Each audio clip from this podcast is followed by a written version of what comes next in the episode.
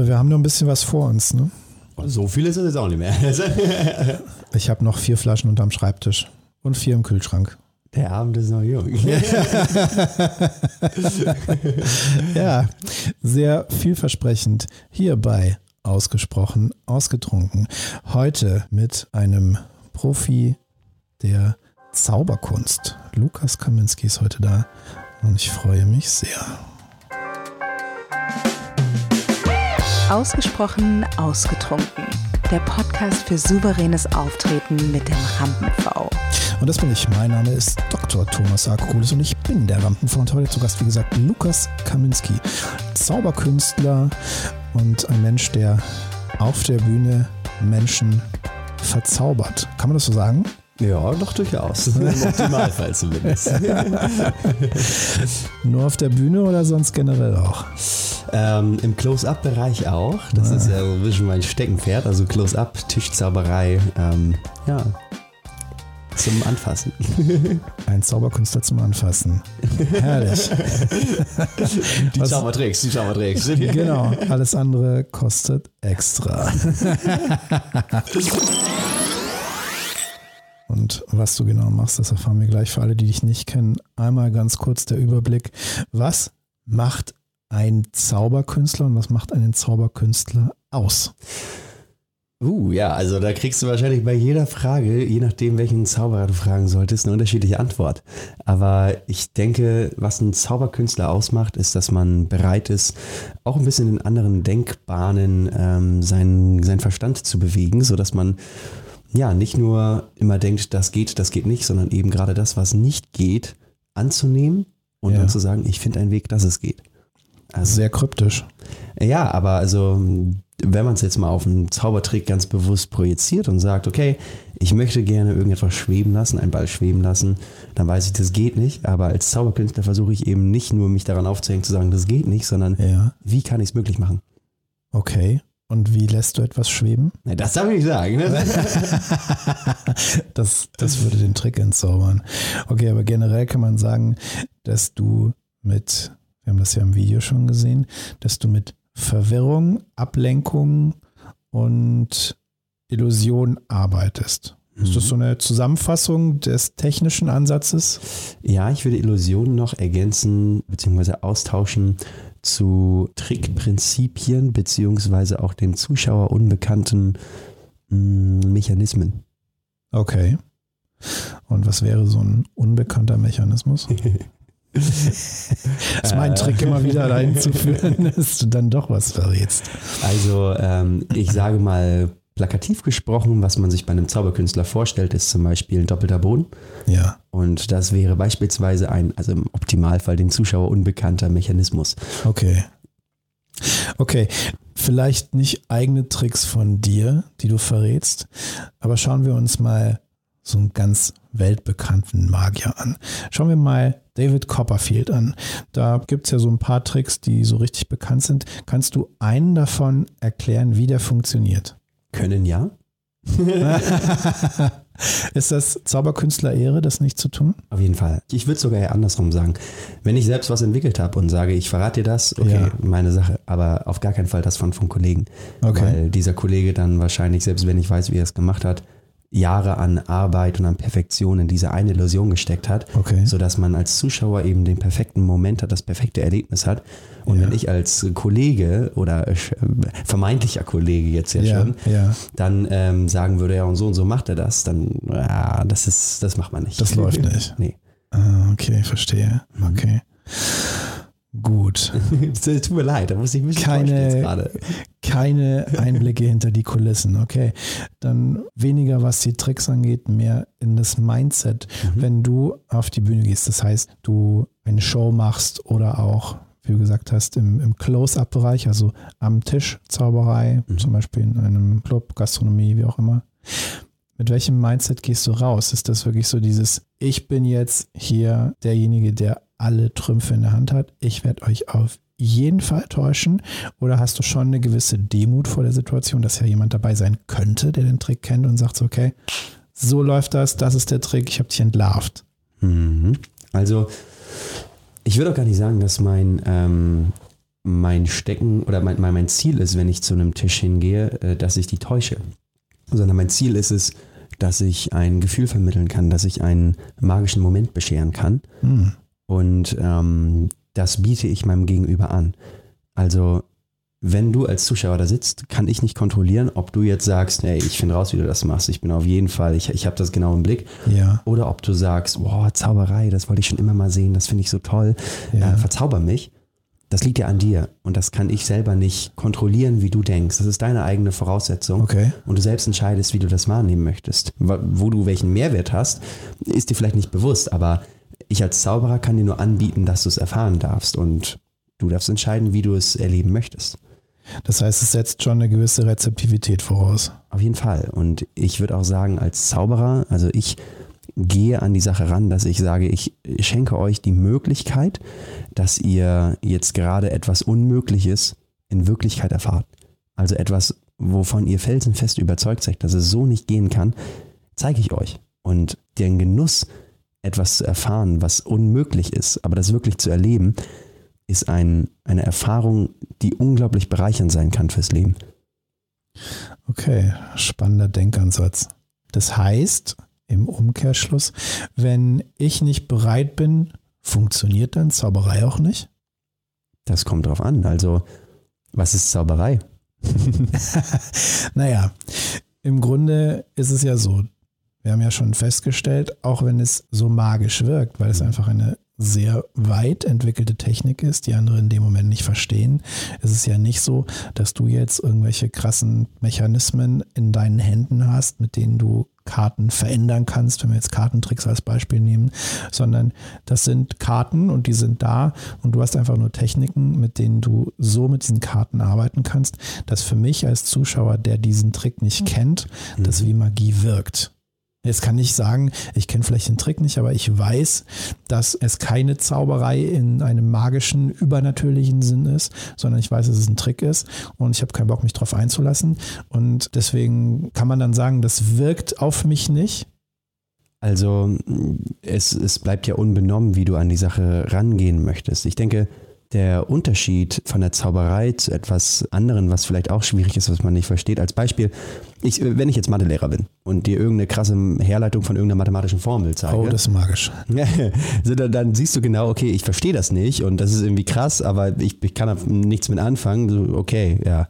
Und ich versuche es vielleicht herauszufinden, wie es geht, aber ich habe keine Ahnung, wie es geht. Das kannst du machen. So, aber du kannst auch versuchen, einfach dich dem, was es dir ermöglicht, hinzugeben, insofern, als dass du die positiven Vorteile davon für dich erfährst. Und so kannst du es auch in der Zauberei sagen. Wenn ich dir eine Münze irgendwie verschwinden lasse oder erscheinen lasse, kannst du natürlich sagen, oh, ich will herausfinden, wie es funktioniert und äh, äh, die ganze Zeit ganz analytisch da rangehen und versuchen, das zu verstehen. Und dann sitzt du vielleicht nachher wie der Schüler im Matheunterricht, der das nicht rausbekommt und dann denkt, oh, das ist ja irgendwie jetzt äh, so ein Rätsel, was ich nicht lösen kann. Das ist aber nicht das, was ich erzeugen möchte. Mein Wunsch ist es, dass ich als Zauberer dir einen Moment bescheren kann, wo du eben nicht dieses analytische Denken die ganze Zeit nur darauf projizierst, sondern einen Moment schaffst, in dem du einfach kurz vergisst, dass es eigentlich nicht geht. Cool. Das heißt, also mich in einen Zustand bringen, in dem ich nicht mehr denke, sondern fühle, Ja, kann man sagen, ja. wo ich natürlich schon darüber nachdenke, aber eben nicht analytisch, sondern einfach nur im Moment bin. Also so ein, so ein Flow-Zustand im Grunde. Genau, ja. Das ist ja eigentlich das, was viele Menschen anstreben durch Meditation, Sport, Persönlichkeitsentwicklung. Das kann man ganz einfach bei dir haben. Ja, im Grunde genommen geht es von jetzt auf gleich. Und äh, das kann man ja auch in jedem Je Lebensbereich tatsächlich erfahren. Zauberei bietet einen ziemlich direkten Zugang dazu, aber je nachdem, mit welchem Blick man in sein Umfeld schaut, kannst du ein ziemlich magisches Umfeld erleben oder halt analytische Vorgänge, die du absolut nachvollziehen kannst. Was wir jetzt machen, ist auch fast wie Zauberei. Weinerlich. Denn wir nähern uns jetzt einer Tradition, einer Kulturtradition, die es seit Tausenden von Jahren auf der Welt gibt. Und das, was man da heraus, herein interpretieren kann, kann durchaus auch manchmal magisch sein. Besonders wenn man einiges davon trinkt und dann aufsteht. Reich mir dein Glas. Es gibt Weinchen. Würdest du gern? Hervorragend. Vielen lieben Dank dir. Sehr gerne. Und es ist, als seien heute die Karaffen wie verhext. Irgendwie kleckert es heute. Wo ist das Papier? Haben wir nicht. Du schon wieder gekleckert? Ja, dauernd. dauernd. ich stelle es jetzt hier einfach auf die Plastikkiste. Das ist nicht schlimm. So, vielen Dank. Ich danke dir. Cheers. Cheers. Wir trinken heute Primitivo. Denn Lukas hat sich einen Wein gewünscht, der rot ist und eine starke Frucht hat. Und das haben wir wunderbar bei Primitivo. Und der erste, den wir trinken, hat einen schönen Namen. Der Name ist Programm Tank Nummer 32. das ist unprätentiös, pragmatisch, aber irgendwie auch sehr charmant. 14 Volumenprozent klassischer Primitivo, der wunderbar funktioniert an einem Tag wie diesem, wenn er leicht angekühlt ist, herrlich fruchtig ist. Also all das liefert, was du dir gewünscht hast. Ich muss auch sagen, es ist ein absolutes Highlight für mich heute, das erste Mal so einen leicht gekühlten Rotwein zu trinken. Ja. Dass er bietet, dass er ermöglicht ganz neue Wege des Rotweingenusses. Das freut mich sehr. Bist du jetzt verzaubert? Ein wenig, ja. ja, beim Rotwein ja gleicher Effekt.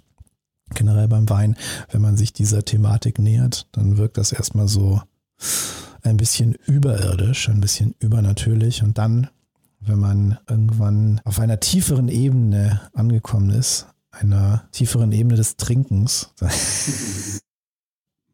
dann ist auch das vielleicht nicht entzaubert, aber zumindest ein Stück weit verständlich. Mhm. Der macht richtig Spaß. Und das Schöne ist, die Flasche ist ja jetzt schon ein Weilchen offen. Der hat jetzt geatmet. Mhm. Und das lässt ihn nochmal auf eine ganz andere Ebene kommen. Also ich persönlich finde ihn jetzt nochmal deutlich besser als vorhin. Der hat irgendwie noch mehr Breite am Gaumen. Ja, also ich glaube, also ich bin ja kein, kein Weinverkoster, kein Professioneller, aber ich habe mal gehört, ich glaube, der passende Begriff wäre, er hat einen Bauch bekommen, oder? Kann man das sagen? Ja, er hat, Hat- ja besser aus. er hat. Volumen bekommen, er hat Tiefe bekommen, Breite bekommen. Also das sind Wie ein Bauch. Wie meine auf jeden Fall. Ja, das sind so verschiedene Kriterien, die man da abgleicht. Im Endeffekt ist es einfach nur eine Beschreibung dessen, was in deinem Mund los ist, wie sich das für dich anfühlt.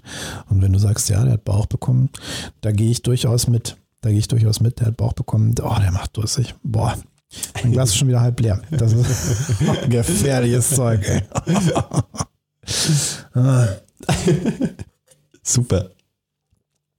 Hast du mal in deiner Zauberkünstlerkarriere einen Moment gehabt, wo du bei einer Show entlarvt wurdest? Mhm.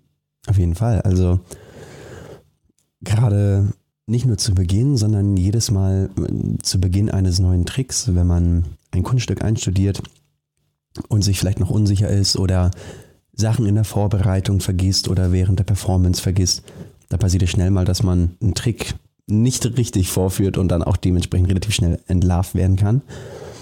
Als Zauberkünstler hat man aber einen Vorteil, und zwar deine Zuschauer wissen nicht, was passieren soll, solange du es vorher nicht kommunizierst. Das heißt, ich sage dir jetzt nicht, pass auf, in meiner Hand erscheint gleich eine Münze, bumm, da ist sie, sondern ich kann halt einfach sagen, schau genau auf meine Hand, mach die Hand zu und merk, oh, jetzt kann es nicht funktionieren und dann kann ich immer noch mit einem anderen Weg rauskommen. Das heißt, ich habe den Vorteil, du weißt nicht, was passiert, dementsprechend kann ich die Situation anders ausspielen. Kann sie vielleicht komedial verarbeiten oder vielleicht auch einen anderen Trick machen, je nachdem, was ich vorbereitet habe, was in meinem Fähigkeitenrepertoire ist. Und ja, wenn da aber kein Weg dran vorbeiführt und du vielleicht vorher doch gesagt hast, jetzt erscheint da gleich eine Münze und dann die Hand zumachst, aufmachst und merkst, oh verdammt, jetzt komme ich da nicht mehr raus, dann äh, gibt es so einen schönen Leitspruch in der Zauberszene, der heißt, if you can't hide it, paint it red. Okay, und das bedeutet? Das bedeutet so viel, wie dass du dann deinen Fehler einfach herausstichst und äh, wirklich präsentierst und auch offen ansprichst. Dadurch hast du halt eine riesen Möglichkeit, aus diesem Fehler eine riesengroße Stärke zu machen. Also auch im Verlauf der weiteren Show, wenn du dann einen Trick performst und sagst, ja, ja, genau jetzt, aber ihr wisst ja schon, wie das läuft, wenn ich versuche, Münzen erscheinen zu lassen. Das lassen wir lieber. Oder wenn halt irgendwelche Sprüche kommen, du kannst es immer wieder mit aufarbeiten und halt auch ganz offen kommunizierst, gut, das ging jetzt überhaupt nicht wie geplant, sondern dann halt einfach dazu stehst, hoch und runter lässt, zeigst, okay, das war's jetzt, aber machst dann direkt weiter mit dem nächsten Kunststück, wo du weißt, das funktioniert dann wieder. Okay, das heißt Painted Red im Sinne von, leg den Fokus extra drauf Genau. und nutze es als Stilmittel, um zu zeigen, dass du nicht perfekt bist. Genau, und dass du auch Fehler machst, dass du auch überhaupt nicht behauptest, also wenn ich auf der Bühne stehe, dann denkt keiner, dass ich wirklich zaubern kann. Ich behaupte es zumindest nicht, vielleicht denken es Leute, aber ich behaupte nicht, ich gehe auf die Bühne und sage, hey, ich habe übrigens echt magische Kräfte und mache jetzt Bam Bam und dann bist du wirklich äh, weg oder sonst was. Sondern jeder weiß, ich arbeite mit Kunststücken, die irgendwie die Illusion erschaffen von diesem Moment, den du dann erlebst. Und wenn ich da mal einen Fehler mache, nimmt mir das keiner übel, solange ich selber ehrlich bleibe und authentisch dabei bin. Okay, ich denke jetzt an einen Fall, die zersägte Jungfrau. Oh, das hat jetzt leider nicht funktioniert. Das ist ein Arzt im Haus. Ja, das sollte natürlich nicht passieren. Wobei ich glaube, auch da arbeitet man ja entsprechend mit Vorkehrungen, dass sowas nicht passiert, oder? Also ich muss dazu sagen, ich bin selbst kein Großillusionist. Dementsprechend ähm, mache ich keine zersägte Jungfrau. Mir sind durchaus einige Methoden dazu geläufig und auch einige Geschichten dazu bekannt, in dem es tatsächlich ziemlich düster ausging mal. Also man denkt da immer also zum Spaß dran, aber es gibt Geschichten, wo es echt übel ausging. Das ist Gott sei Dank sehr, sehr selten gesehen. Und im meisten Fall ist es dann halt nur, dass irgendwie ein doppelter Boden rausbricht und das Publikum ziemlich viel Spaß daran haben kann. Aber genau. Okay, also die meisten Fälle von misslungener zersägter Jungfrau gehen glimpflich aus und vielleicht liegt es ja auch nicht daran, dass der Zauberkünstler keine ausreichenden Fähigkeiten hat. Vielleicht war die Jungfrau ja einfach keine Jungfrau mehr. Auch das ist ja im Bereich des Möglichen. Dass es Die- daran scheiterte nachher. Die hat geschummelt. Ja, auch das sind, sind Dinge. Im Endeffekt, wenn ich das runterbreche und auf eine andere Situation übertrage, Painted Red, gutes Konzept, finde ich, finde ich einen sehr spannenden und auch sehr konkreten Tipp, der ja übertragbar ist auf andere Bereiche. Dann denke ich da an die Präsentation des Space Truck von Elon Musk. Der hat ja diesen Space Truck vorgestellt von Tesla und hat das Ding auf die Bühne fahren lassen und gesagt, ja, das ist total unzerstörbar und hat mit einem riesen Vorschlaghammer drauf einhämmern lassen dann ist die Scheibe zerbrochen. Und dann hat er gesagt, oh, da sollen wir nochmal nachbessern. Das ist irgendwie das Beispiel. Kann man das so vergleichen? Auf jeden Fall, du kannst das auf jede möglichen Bereiche adaptieren, dieses Prinzip. Ob es jetzt irgendwie in der darstellenden Kunst ist, im Showbusiness oder äh, auch wenn du irgendwelche Präsentationen machst auf der Bühne, wenn du Coach bist, wenn du was auch immer machst. Grundsätzlich das Prinzip, dass eine Schwäche eine Stärke sein kann, ist ja nichts Neues. Das ist ja schon seit Ewigkeiten auch mit in diesem ganzen darstellenden Arten oder wo, wo man sich auch immer zur Schau stellen, äh, mit etabliert und auch mit gelehrt worden. Aber auch im Privaten kannst du es mit anwenden. Also wenn du selber denkst, ich bin mir vielleicht unsicher mit, keine Ahnung, mit meinem Stil, mit meinem Gewicht, mit meinem Aussehen, mit was auch immer. Also wenn du irgendwelche Unsicherheiten hast, kannst du das ja genauso herausstellen oder halt genauso anmerken und daraus eine große Stärke machen. Comedians zum Beispiel machen das ja auch ganz viel. Also wenn jetzt ein Kristall auf die Bühne kommt und sich die ganze Zeit über sein Gewicht lustig macht, dann macht er ja genau das. Er nimmt halt das, was angeblich oder was anscheinend eine Schwäche ist und macht es zu seiner Stärke. Also grundlegend kann man sagen, etwas nicht versuchen zu kaschieren, sondern genau das, was die vermeintliche Schwäche ist, noch zu betonen. Das Prinzip ist klar. Das geht aber einher damit, dass man sich ein Stück weit über diesen anerzogenen Wunsch nach Perfektionismus hinwegsetzt. Ja, vollkommen richtig. Also du brauchst halt ein gewisses Level an Ehrlichkeit zu dir selbst. Du musst dazu stehen, wer du bist und halt das akzeptieren, um aus deiner Schwäche dann auch eine Stärke machen zu können. Manchmal ist man sich ja auch über seine Schwächen überhaupt nicht bewusst und überspielt es die ganze Zeit, weil man es selbst nicht wahrhaben will und selbst überspielt. Aber wenn man sich selbst über seine Stärke, äh, über seine Schwächen bewusst wird, auch über seine Stärken, aber wenn man sich über seine Schwächen bewusst wird, dann ist es eigentlich eine super Möglichkeit, nicht nur einerseits daran zu wachsen und da was vielleicht so auch zu verändern, sondern das anzunehmen und eben vielleicht auch mit dieser Methode, if you can hide it, paint it red, eine neue Stärke aufzubauen. Da frage ich jetzt mal in die Tiefe. Dekantiert. Das klingt für mich so, als hättest du selber auch Erfahrungen mit diesem Prozess. Durchaus. Also es wäre ja vermessen zu sagen, wenn nicht. Jeder von uns hat Schwächen und ich habe auch Schwächen, die ich irgendwie mir eingestehen muss oder eingestehen musste in verschiedensten Bereichen von meinem Leben, wo ich ja vielleicht unzufrieden mit war, aber sie akzeptieren konnte und ich habe auch sicherlich noch viele Schwächen, die mir nicht bekannt sind, die ich ähm, herausfinden muss, die ich selber noch nicht vielleicht gesehen habe. Aber das ist Part des Spiels. Das ist ja jetzt der spannende Moment. Was sind denn deine Schwächen? Eieiei. okay. Jetzt habe ich so groß aufgefahren, dass ich direkt eigentlich raushauen müsste, was meine Schwächen sind. Painted Red. Okay. Also, ich denke mal, einer meiner Schwächen ist, dass ich, wenn ich in einer Gruppe bin von Menschen, die mir irgendwie weiter erscheinen als ich oder wo ich denke, von euch kann ich viel lernen, ihr seid besser als ich es bin, ihr seid weiter als ich es bin und ich will, dass, dass ihr mich mögt, dann versuche ich alles daran zu setzen, dass ich richtig agiere, dass ich so agiere, dass sie mich mögen, dass ich angenommen werde dabei. Akzeptanz. Ja. Und ich habe tatsächlich angefangen, dass bei Leuten, die mir wirklich so wichtig sind, dass ich mit denen weiter Zeit verbringen will, offen zu kommunizieren.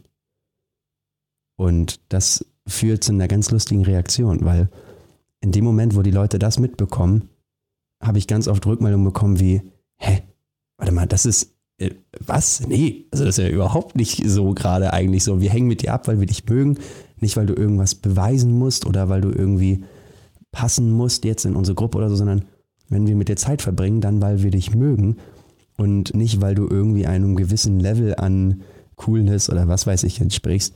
Aber ich habe halt immer versucht, das dann richtig zu machen und halt cool genug zu sein und halt die Eigenheiten anzunehmen, die man anscheinend haben muss, wenn man in so einer Gesellschaft, in so einer Gruppe sich bewegen will.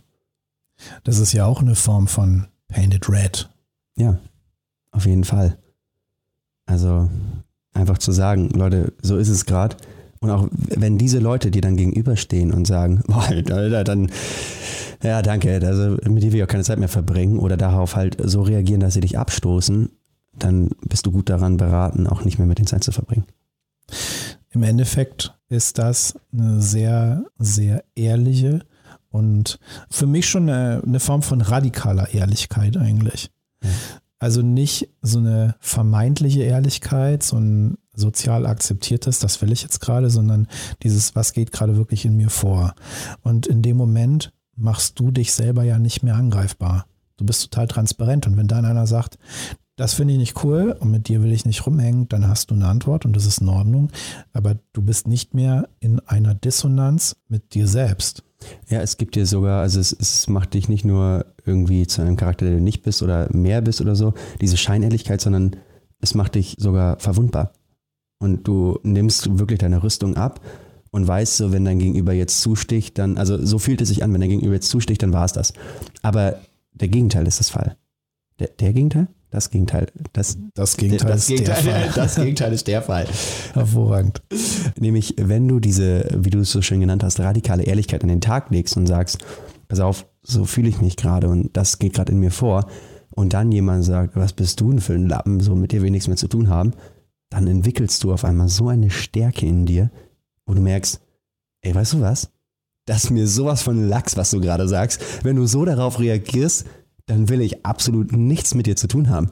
Und das ist das, was so, so ein Irrglaube, glaube ich, den ganz viele Leute haben, dass wenn sie radikal ehrlich sind, so verwundbar werden, dass sie halt da irgendwie zerstört werden könnten oder hart angegriffen werden könnten. Aber genau dann nicht mehr. Wenn du eben diese radikale Ehrlichkeit an den Tag legst, bist du unverwundbar. Ja, du bist verwundbar, aber du bist nicht besiegbar.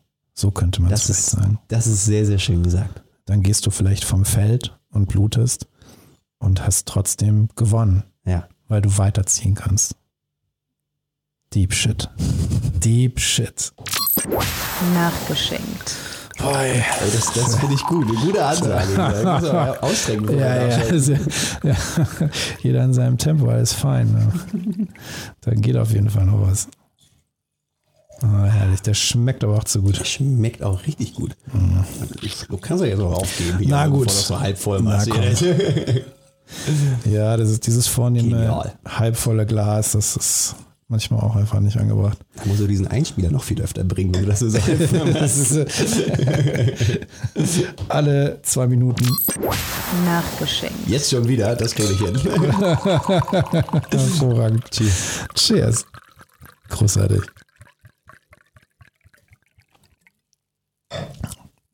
Ich mache jetzt mal transparent.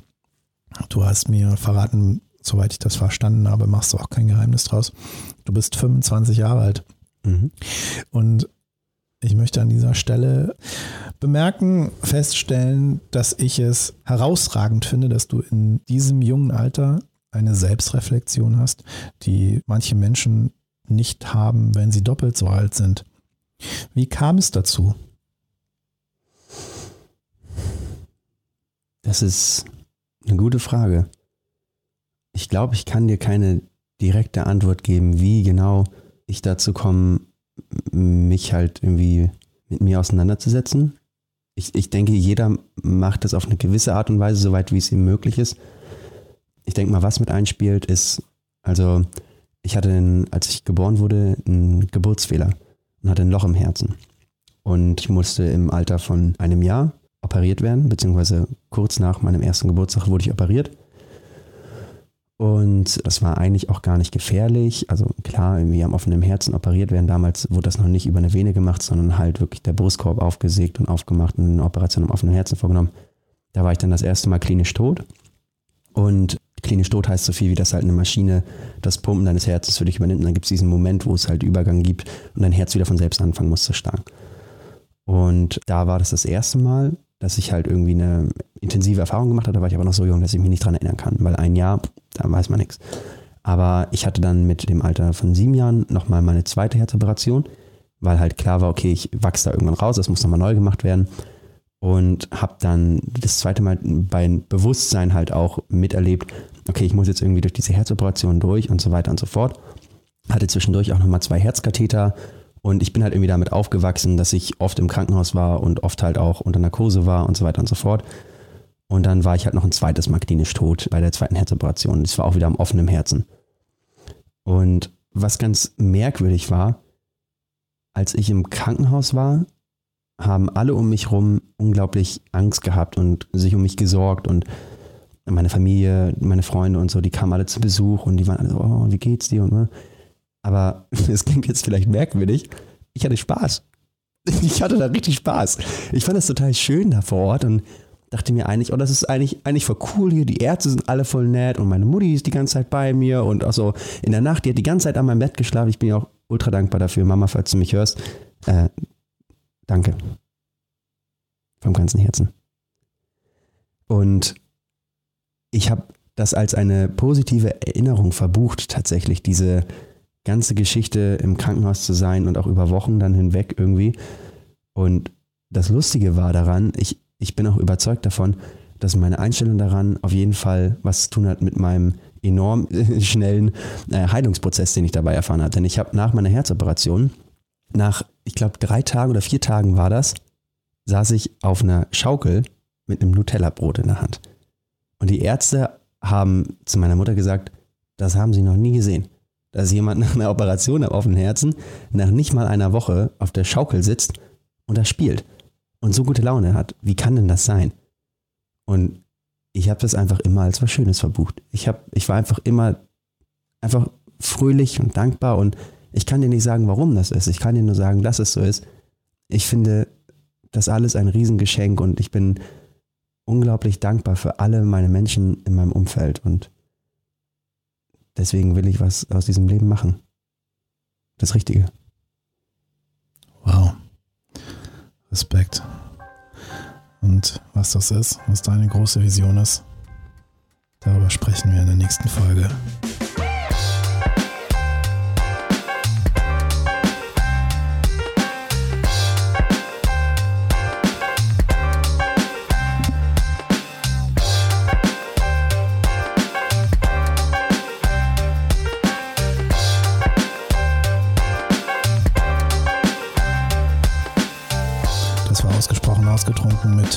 Lukas Kaminski, Zauberkünstler und faszinierende Persönlichkeit.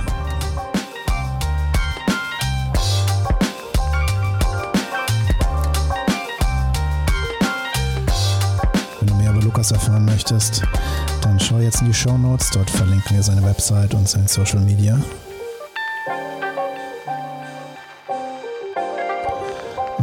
Mich erfahren möchtest und das, was ich mache, schau ebenfalls in die Show Notes. Dort findest du meine Website und mein Social Media.